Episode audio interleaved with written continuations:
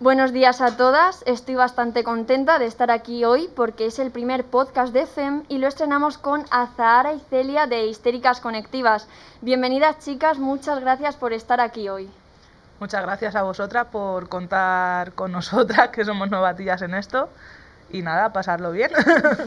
claro que sí.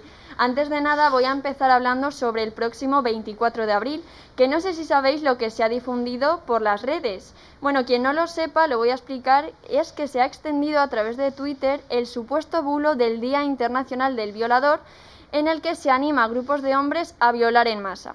Eh, las redes se llenaron de comentarios, incluso algunos medios de comunicación hicieron noticias y ya maldito bulo lo ha desmentido diciendo que no hay pruebas de que haya un reto viral en TikTok de ningún tipo y que no hay rastro de esos supuestos hombres que habían creado el grupo. Ah, bueno, a mí me parece una barbaridad que, o sea, directamente el hecho de que eh, X personas puedan difundir este mensaje en el sentido de, sí, sí, yo también lo voy a hacer o yo me uno a esto. En plan, independientemente de que sea un bulo o no, directamente el, hecho de lanzarlo, o sea, me parece súper grave. No sé qué opináis vosotras.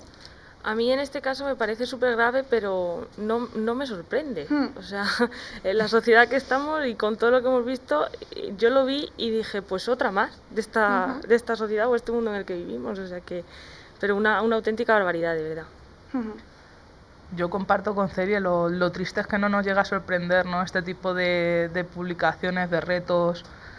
Y bueno, no se conoce el origen de ese reto, pero sí hay otras redes como es feminismo y anarquismo, en el que se ha visto como ciertos grupos de hombres se han unido a ese reto y simplemente han comentado lo voy a hacer, madre mía, qué bien, que ya eso me parece alarmante. Luego por aportar también el mensaje que se está, se está dando, no salgas de casa, cuídate. Eh, no vayas sola, basta de escondernos. si tenemos que salir con un machete a la calle, salgamos con un machete a la calle, que cambie el miedo de bando, ¿no? Pero salgamos, no es ese mensaje de quédate en tu casa, es como, joder, otra vez soy yo la que me tengo que, que esconder, la que me tengo que quedar callada. Y es como, también yo creo que esto está muy relacionado con, con la falta de educación sexual, o sea, eh, el otro día hablábamos nosotras sobre nuestra experiencia en, en, el cole. Bueno, yo fui a un colegio de monjas, o sea, os podéis imaginar la barbaridad. O sea, tuve una charla y nos hablaban pues de las ETS y del peligro de quedarte embarazada, nada de consentimiento, nada de diversidad sexual, todo era en plan, el consejo era, eh, si no quieres quedarte embarazada, no quieres tener ETS, no lo hagas. Gracias. Claro, y hablando con Rocío es como, ah, que te dieron charla. Impresionante, porque yo estaba en un instituto público y en seis años que estuve no nos dieron ni una sola charla, ni un solo comentario, ni un panfleto, ni una reflexión, ni un consejo, nada. No hubo nada.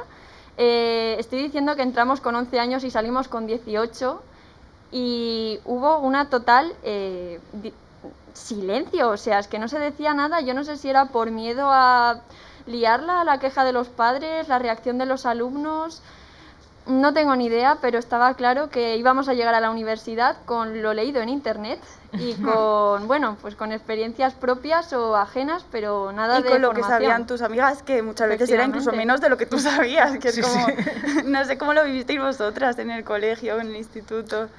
Bueno, yo por ejemplo eh, sí que tuve alguna charla, pero bueno, iba en la línea del preservativo, de las enfermedades de transmisión sexual, un poco por esa línea, pero no se hablaba de las identidades de género, de las orientaciones sexuales, no se hablaba de nada de eso, entonces queda un poco fuera eh, de esta sociedad. Y cuando llegas, lo que tú dices, a la universidad, pues eh, es verdad que por experiencias de tus amigas o conocer a más gente, fundan más tu, tu, pensamiento, tu experiencia, tu opinión, pero es verdad que, que llegamos un poco pez, porque no, no nos hablan de educación sexual, no nos hablan de diversidad sexual. Entonces, pues eso, luego lo que conlleva a muchos prejuicios, mucha discriminación y, y todo este tema. Yo es que es fuerte porque creo que la diferencia entre género y sexo la aprendí en primero de carrera, o sea, hace nada de tiempo. Porque si nadie te lo enseña, al final es como... Pues así estamos. así estamos, demasiado bien hemos salido. porque tú por lo menos tienes la suerte de llegar a una carrera. Claro, sí, sí, Hay gente que no tiene esa suerte o, que se, o que crece y se desarrolla en núcleos que estos temas simplemente no son necesidades, entonces no se abarcan. Claro.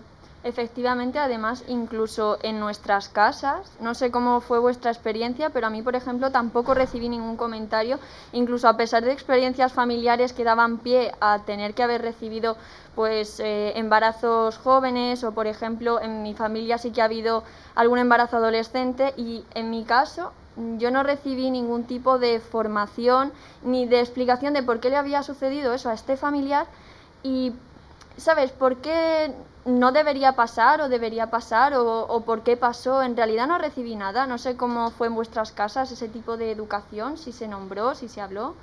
Yo la verdad que ahí he tenido mucha suerte porque mi madre sí que me ha podido hablar de ciertos temas, no en profundidad ni a lo mejor como yo lo necesitaba porque sí que necesitaría a lo mejor una charla más en profundidad, pero lo hemos tocado. Sin embargo, sí que he visto ahí como el género también ha irrumpido mucho, ¿no? Yo con mi padre hablar de temas sexuales es como, no, eres mi padre. y mi madre ha tenido esa parte que está muy asociada también a la educación, a, a los cuidados que una madre ejerce, ¿no? Y ha sido como, eh, hay preservativos, existen otras formas, si tú no quieres no lo hagas. Eh, dentro de sus, de sus conocimientos y dentro de lo que yo me he querido abrir a ella, sí es verdad que en ese sentido he tenido, he tenido esa suerte. Yo en cambio no, o sea, yo eh, con mis padres jamás he hablado de este tema. Bueno, ahora que soy más mayor sí que es verdad que lo tocamos un poquito más, pero bueno, cuando eres mayor ya no me vale, ¿no? Porque ya te informas, ya, ya te mueves en otro círculo, entonces ya seguramente ellos se quedan anticuados a lo, a lo que tú puedas llegar a saber, ¿no? Entonces lo que, lo que sí pido por pedir, si este podcast nos escuchan eh, mamis o papis de este mundo, que, que, hablen con sus hijos desde bien pequeñitos acerca de esto, ¿no? De que, de que pueden explorarse, de que pueden conocerse, de que pueden decir no ante una situación que no les guste y que pueden conocer más allá de lo que pueden escuchar en la tele, en los medios de televisión, o sea, de comunicación o, o en Internet. Que, que, se abran y que, y que les cuenten a, a, todo eso. Y sobre todo, bueno, eh, Didi. Me da igual. Incluso cogiendo un poco también la idea de Celia, ¿no? en los medios de comunicación creo que tendría que ser también más visible.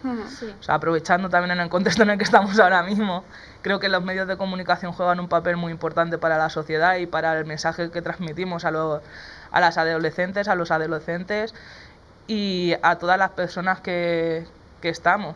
Si el mensaje lo no es claro y no se tratan estos temas desde una manera natural, creo que es muy difícil que en las familias o en los contextos de amigos y de iguales esto se trate como algo natural. Mm. Y ya no solo adolescentes, porque por ejemplo, en el caso de, una amiga de mi hermana, que le hablaban a la niña desde los tres años sobre educación sexual, sobre consentimiento, y le dijeron pues eso, que eh, eh, sus partes, la vagina y el pene, eran como zonas que solo le podían tocar pues, sus padres cuando le bañaban, pero nadie más podía eh, tocarle eh, sin, bueno, pues nadie más, en plan tienen tres años, y la niña a través de eso supo que su, tía su tío estaba abusando de ella porque dijo, ostras, esto no es normal, que es como esa importancia de la educación sexual desde, desde que nacen, porque, porque estos casos pasan, o sea, no es algo solo de, adolescentes. Y nos creemos que hemos abierto nuestra mente porque yo, por ejemplo, tengo una hermana pequeña de 14 años y todavía, bueno, más de 14 y todavía no ha recibido una charla y yo creo que ya debería recibirla, no cuando tenga 17, 18 años. Yo creo que es el momento ahora de que mis padres o mis, profe o mis ex profesores, mejor dicho, digan, bueno, es que ya están creciendo. ¿Por qué tiene que esperar mi hermana, sus amigas, a que vuelva a suceder lo mismo? Que lleguen con 20 años, con dudas que no deberían tener y bueno, no sé, no sé si tenéis familiares pequeños o que deberían recibirla y claro, tú como hermana o prima tampoco te puedes meter. Bueno. Bueno, te puedes meter, los padres te van a decir, modo, ¿por qué le has dicho esto? O no le incomodes, o no sé. Yo tengo una hermana también pequeña, de, nos llevamos 10 años, ella tiene 16, y yo es que he tenido estas conversaciones con mi hermana.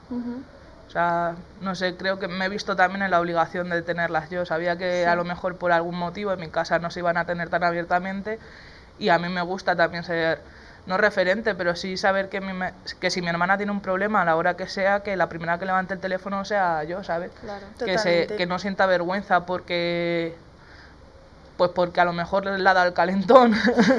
no sé, que no que tenga esa confianza conmigo. Entonces, claro, yo sí que me... Pues hace, además hace unos años que se hizo esa conversación y que se repite continuamente cuando veo la oportunidad. Hmm. No me da vergüenza y si a ella le da, pues que se acostumbre también. Totalmente. Es que yo, o sea, cuando, cuando empecé, cuando lo hice por primera vez, yo me acuerdo de que, claro, ni de coña tuve un orgasmo y fue como, madre mía, soy asexual, porque esto en las ficciones, mm, en 10 segundos la chica ya está como, como disfrutando muchísimo. Yo pensé, madre mía, soy asexual.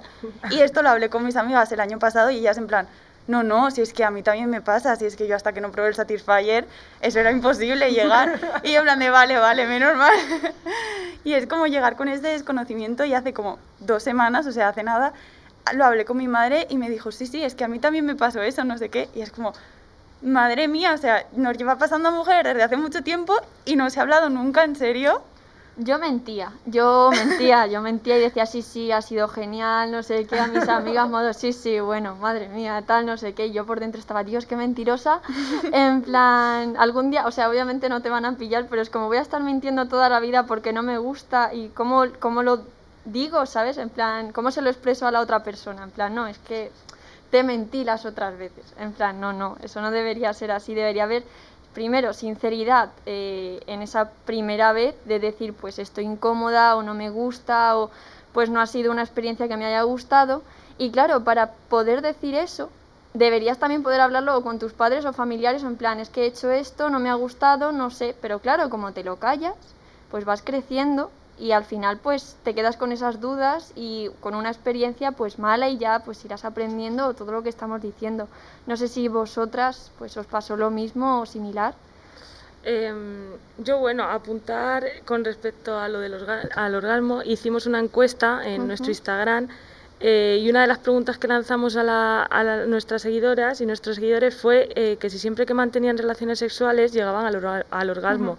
Nos llamó mucho la atención que un 66% de unas 30 y pico personas que contestaron fue que no. O sea, que es que eh, se entiende que todas lo pasamos muy bien eh, cuando eh, follamos, hablando mal y claro, pero es que es una realidad que, que, no todas las personas disfrutan. ¿Y qué pasa ahí? Es que es un no hay comunicación, o sea, si estás, si vas a ponerte a hacerlo con una persona que tienes al lado y, y, no se habla o no dialogas, eh, qué prácticas sí o qué no, o qué me puede gustar y qué no, pues pasan estas cosas, ¿no? Que luego nos vemos en el acto y, tenemos que mentir luego para quedar bien, ¿no? Y para decir, oh, pues fue genial. Y, tú para adentro estás diciendo, no, vuelvo a quedar con, esto o con esta en la vida. Y ya le diré a mis amigas que es porque no me gusta.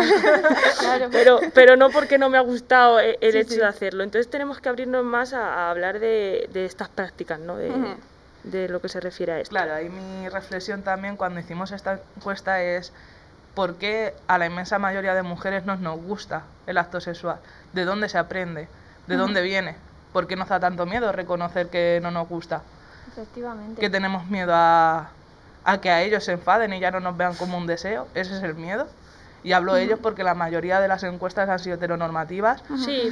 Entonces, por eso, pero vamos, que me da igual, si lo paso a un prima más homosexual, me, me vienen las mismas dudas. Yo lo he experimentado y es como decir, bueno, qué miedo tengo a coger y cortar y decir, oye, es que no me gusta. Sí. Que me estoy aburriendo. Espabila, yo qué sé, ¿sabes? Totalmente. Entonces, es esa reflexión también de, de dónde se aprende el acto sexual. También yo creo que muchas veces como que enfocamos nuestra experiencia a, a lo que vemos en la ficción. Efectivamente. Y es como, es que las ficciones, es que la mayoría es como todo mal. Sí. Cuando en un, en un documental de Netflix que salía decía, es que las mujeres nos hemos tirado a monstruos en la ficción, en plan, en La Bella y la Bestia, en King Kong. Y ellos siempre como que cuando es algo ficción, que no es una persona, siempre se enamoran como de una chica normalmente hipersexualizada, que es un robot, y por fuera es como hiper perfecta, con los estándares perfectos de belleza, delgada, rubia, y es como, ostras, es que, ¿qué, mensaje nos está Es que si nos metemos en los cánones de belleza tenemos para otro podcast. totalmente, totalmente. Y ya no solo con el canon de belleza, sino pues con la actitud de los propios actos que salen, pues que eso, que, pues que le gusta muchísimo a la chica, que es algo súper bueno, que claro, y, tú quieres cumplir ese canon, tú creces, tu adolescencia ve como, claro, yo quiero vivir eso, yo quiero que me guste tanto, o que estén todos tan a gusto en cinco minutos, y es como no debería ser así. Entonces muchas veces se promulga o se hacen de, de moda eh, series como Élite o para irnos a lo más grotesco a la que se avecina, que se lo estás poniendo a gente adolescente que entienden que hay que comportarse de una manera tan brusca o que todo es tan fácil cuando pues a lo mejor en el propio momento hay dudas o hay incomodidad. Y claro, ¿qué series le estamos poniendo a los a los adolescentes, sobre todo porque luego hacen sex education es como Dios mío, ¿sabes? Es como parece que ha sido la revolución de las series cuando en realidad no debería ser así del todo, pero pero sí poner normalizar ciertas cosas. No sé si habéis visto alguna vez eh, series un poco más alejadas de esa de esos cánones, sino tipo Sex Education, Please Like Me, que también es otra. Sí, la cosa es que yo lo que veo importante es en el tema de la educación, ¿no? Saber diferenciar la ficción y la realidad. Sí. Y nos vamos a esas series que están tan de moda, pero es que la mayoría de la educación sexual en España, y no me canso de repetirlo, viene por el porno. Cuando tenemos una industria del porno que es súper masculinizada, está hecha para y por hombres, y la mujer pinta una mierda. Entonces, claro, ¿qué reproducimos? Yo no sé vosotras, pero yo en mis relaciones sexoafectivas que he tenido, ¿qué se ha reproducido? Se ha reproducido unos, unos ideales que se han aprendido a raíz del porno por ambas partes, ¿eh? No, no es culpabilizar y no es, sino es lo que hemos aprendido. Y, tenemos ahora que no priorizan el, placer femenino. Es que, no se contempla placer femenino. sí, sí. Porque las chicas no ven porno. sí, sí lo, ven y aprenden de ello, pero aprenden a callarse. Aprenden a decir que, que, bueno, mientras que tú te corras está bien. Que a ti te apetece correrte en mi boca, bueno, vale. A mí no me gusta una mierda, pero no tengo el valor de decírtelo porque la peli porno que he visto eso está bien. Y eso va a hacer que tú vengas a mí otra vez. Entonces es como que tenemos estas plataformas o tenemos este momento de también decir basta, ¿no? Sí. Dejar de vernos como, joder, pobrecita, venga, vale, yo comparto tu historia. Pues si estás ahí, eh, te levantas, saca fuerza de donde sea y también decimos que no. Muchas veces, que creo que eso es muy importante. Todo el tema de de esto de si no te gusta una cosa es que no te tienes no tienes que ser siempre tú en plan mujer la que te adaptes a eso en plan no si no te gusta mm, di que no ya está no tienes o sea en Twitter también leía como algo sobre sexo anal que la chica decía vale lo he probado no me gusta y qué puedo hacer para que me guste para contentar a mi novio y es como bueno si no te gusta no lo hagas punto o sea no tienes por qué adaptarte tu ser para contentar a o sea, si no te gusta, no lo hagas. Es que a los hombres, eh, tú atrévete a la gran inmensa mayoría de chuparle un poquillo el culo o de meterle un dedillo por el culo. Y directamente es un no, y no te replante ellos no se replantean el, bueno, es que a mi novia a lo mejor esto le cita, venga, voy a intentarlo. No. Totalmente. Es que no, no, no se lo replanteas, o sea, directamente le dices eso a un chico y bueno, podemos, mira, podemos hacer la prueba un día, ¿no? Saliendo a la calle y, preguntando. Y es que seguramente el 90% de, de, de, los chicos, para empezar, se, se, sorprendan y se echen para atrás y digan, no, no, a mí que me estás contando tú que me vas a venir a preguntar que si me gusta o no, cuando esto yo en mi vida lo voy a hacer ni, ni pienso hacerlo. Entonces, bueno, y una, una mujer eh, constantemente nos estamos preguntando y, cómo puedo hacer para que me guste, cómo puedo hacer para que le guste a él, cómo puedo hacer, ¿por qué? Porque vamos a ser egoístas, ¿no? Totalmente. Vamos a ser egoístas y a pensar en nosotras y a decir, bueno, si no le gusta, pues que no le guste. Y si no quiere estar conmigo, pues no seré yo la persona con la que tenga que estar, si no lo quiere aceptar pero que, que, seamos egoístas y que pensemos en lo que nos guste, lo que no nos guste y en hacer siempre lo que a nosotras nos apetezca. Y también me parece importante remarcar cómo ese consentimiento inicial puede ir variando ¿no? a, la, a lo largo del acto sexual, de la relación o de lo, o de hmm. lo que sea. Ese consentimiento que empieza con un sí, en cinco minutos puede ser un no y es totalmente válido, que hmm. muchas veces no se respeta y no, nos arropamos con el no, es que me has dicho que sí. Bueno, es que te he dicho que sí en el minuto uno y en el minuto dos te he dicho que no y es tan válido como el sí que te he dicho.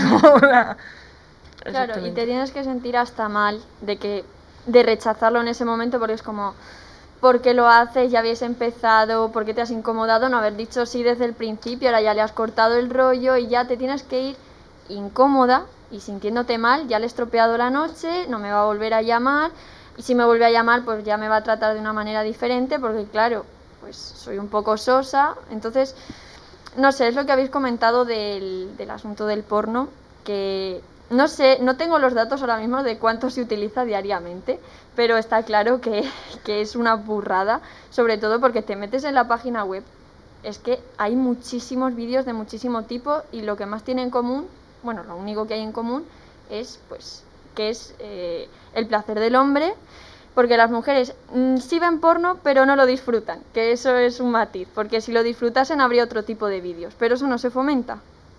¿Por qué? Pues porque el consumo al final va dirigido a la gran mayoría. Y no sé, eso es eso es un problema. Bueno, pero yo creo que ahí también está cambiando un poco la industria en plan que ahora se hace como más porno feminista y demás. Lento. Va, va lento. ¿eh? o sea, eso no mucho. Yo lo siento, pero yo ahí bueno, mucho. Va, va lento, pero tenemos a, a, gente como a Marna Miller, ¿no? Que, que, bueno, se mueve más por un porno feminista, incluso que ella en muchas entrevistas ha dicho que hace lo que le gusta y que sí ha sido que no, ha sido que no y ha hecho siempre desde lo que, lo que ella siente. Entonces, bueno, lo que pasa es que tenemos que intentar que esto cambie y que, y que cada vez más haya un porno pues que, y, que, y que sea más realista, ¿no? que, que muestre más la, la realidad. Y, y, que venda, por supuesto, porque lo que quieren es vender, pero que dejen de vender con, con, lo que os está gustando ahora claro, mismo. si la cosa que yo veo ahí al fin y al cabo, bueno, esto ya son reflexiones propias, ¿no? En una sociedad muy capitalista un porno feminista no vende porque la mayoría consumidores son hombres. Hmm. Entonces, chapó por la productora, que no me acuerdo el nombre que has dicho. Eh, Amarna, Amarna. Pero no es una realidad. La realidad es que ahora mismo la industria del porno, la mayoría es de hombres, la mayoría no, el 99% de industria de porno es de hombre y para hombres, y que en España se empieza a consumir porno a partir de los 8 años. ¿Con qué referentes crecemos? No creo que sea el vamos a hacer un porno feminista, vamos a empezar a hablar de, sexo. Vamos a empezar a hablar de sexo en casa, eh, con los amigos, en el cole. Y a partir de ahí, por lo menos que sepas diferenciar desde que eres pequeño y pequeña lo que es una ficción y lo que es una realidad. Y que sepas establecer límites. Pero yo creo que también, mm, como que las pelis que vemos y con las pelis que crecemos también configuran un poco pues eso, lo que, lo que sentimos, lo que hacemos.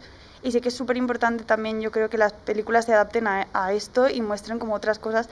Hace poco vi una peli que os la recomiendo muchísimo, que se llama Una joven prometedora, que habla sobre, sobre la violación y ella como que se emborracha, bueno, no se emborracha, hace como que está borracha en un bar, entonces siempre se acerca como el hombre a decirle, ¿estás bien? Y se la lleva como a su casa y ella está como inconsciente y digamos que se toma la justicia por su mano, es, es, increíble, es brutal. Y te hace ponerte en su piel. Hay una frase de esta película que es maravillosa, que él le dice, es que el peor, la peor pesadilla del hombre es que lo acuse de, de una violación de forma falsa. Y ella le dice, ¿cuál te crees que es la peor pesadilla de una mujer?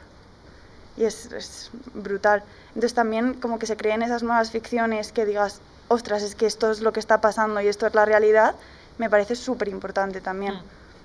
Bueno, y, y, y, si no eh, se cambia este tipo de, de, películas o series y tal, eh, también se puede educar con lo que ya tenemos, o sea, hacia la contra. Yo escuché a una persona decir que a, a, su hija le ponía las pelis de Disney sentada al lado de ella para decirle que ese comportamiento no es el que ella debía consentir. Entonces, si ya tenemos una película como La Bella y la Bestia, vale, pues eh, que, siéntate con tu hijo o tu hija y explícale que, que, eso no está bien. Entonces, que la vea, pero, pero eh, de forma crítica y, y aprendiendo también de una manera crítica, ¿no? Porque no sentarte a lo mejor con un niño de cuatro años y decirle, no, es que tenemos una sociedad heteropatriarcal, que tal, ¿no? Porque no lo va a entender. Pero bueno, si empezamos poniendo una película de Disney eh, y explicándole eh, qué comportamientos o qué, qué, situaciones están pasando y, y que no es, son correctas o que no son adecuadas y que no queremos que crezca con ello, pues también es una manera de educar y además pues muy muy crítica, ¿no? Y, y, y luego haciendo a, a, ese niño o a esa, a esa niña eh, que crezca con una mirada crítica y con un pensamiento autocrítico muy bueno. Totalmente, yo creo que eso es como lo más importante. Es que al final todo parte de la educación. Sí, es lo que íbamos diciendo, pues toda la charla, que al final, a partir de nuestras experiencias, sabemos que se extrapola a muchos casos, que claro, obviamente esto no es un estudio de miles de personas, pero sabemos que lo más normal es pues lo que nos ha sucedido a nosotras, lo que hemos contado y porque no hemos contado muchas cosas más, pero al final es la educación, la formación, la implicación de los padres, de profesores, de, amigos, de familia, en general de todo el mundo para que crezcan y crezcamos y seamos maduros en ese sentido y que no tengamos miedo ni tengamos que hacer programas especiales de eso, sino que tendría que ser el tema cotidiano. Pero no es así. Entonces, bueno, eh, nosotras por lo menos ponemos nuestro granito de arena y decimos, bueno, pues vamos a hablar de esto y lo vamos a publicar en las redes y pues quien lo escuche, que reflexione y que, pues si lo escuchan, como habéis dicho antes, padres o madres, que piensen que no tienen por qué llegar sus hijos con 20 o con, da igual, con 16 años sin tener ni idea de lo que lo que va a vivir en ese sentido y que cómo, no sé, cómo debería reaccionar y cómo debería, pues, tomar decisiones. No sé si estáis de acuerdo conmigo para un poco finalizar eh, la charla. Básicamente que se rompan todos los tabús que no tienen ningún tipo de sentido. Que es que estamos en el siglo XXI, que ya va siendo hora de, educar, de que la gente desde pequeña sepa lo que es eh, la sexualidad, de qué es la afectividad, de que de todas las, las, posibilidades que hay, porque todo el tema, bueno, que esto da también para otro podcast, todo el tema de, del poliamor y de diferenciar entre afectividad y sexualidad, esto es que a mí yo lo aprendí desde hace muy poco y esto es bastante fuerte. Y que sepamos mm. mirar también desde nuestro, o sea, desde nuestra posición, reconocer también nuestros privilegios en ciertos temas y que no se nos olviden como sacamos a la luz en nuestro programa aquellas sexualidades que son olvidadas, tanto de la diversidad funcional, por ejemplo, eh, la sexualidad de las presas, o sea, un montón de sexualidades que quedan olvidadas y que desde nuestro discurso también con nuestros privilegios no le damos cabida, que eso es muy importante también tratarlo y hablarlo en algunos momentos. Sí, sí. Sí, bueno, es eh, como vosotros habéis dicho, que, que, desde pequeñas y pequeños se nos, se nos eduque, ¿no? En, en una educación sexual eh, libre, sobre todo. Libre y, y, que respete otras formas y, y, que respete los no, que, que, y que lo haga desde, desde esa mirada, ¿no? Y bueno, pues nada, ha sido un placer, chicas, la verdad. Me lo he pasado muy bien. se me ha pasado súper rápido, ha sido muy interesante. Sí, muchísimas gracias por venir. Muchas gracias, a vosotras. Gracias a vosotras.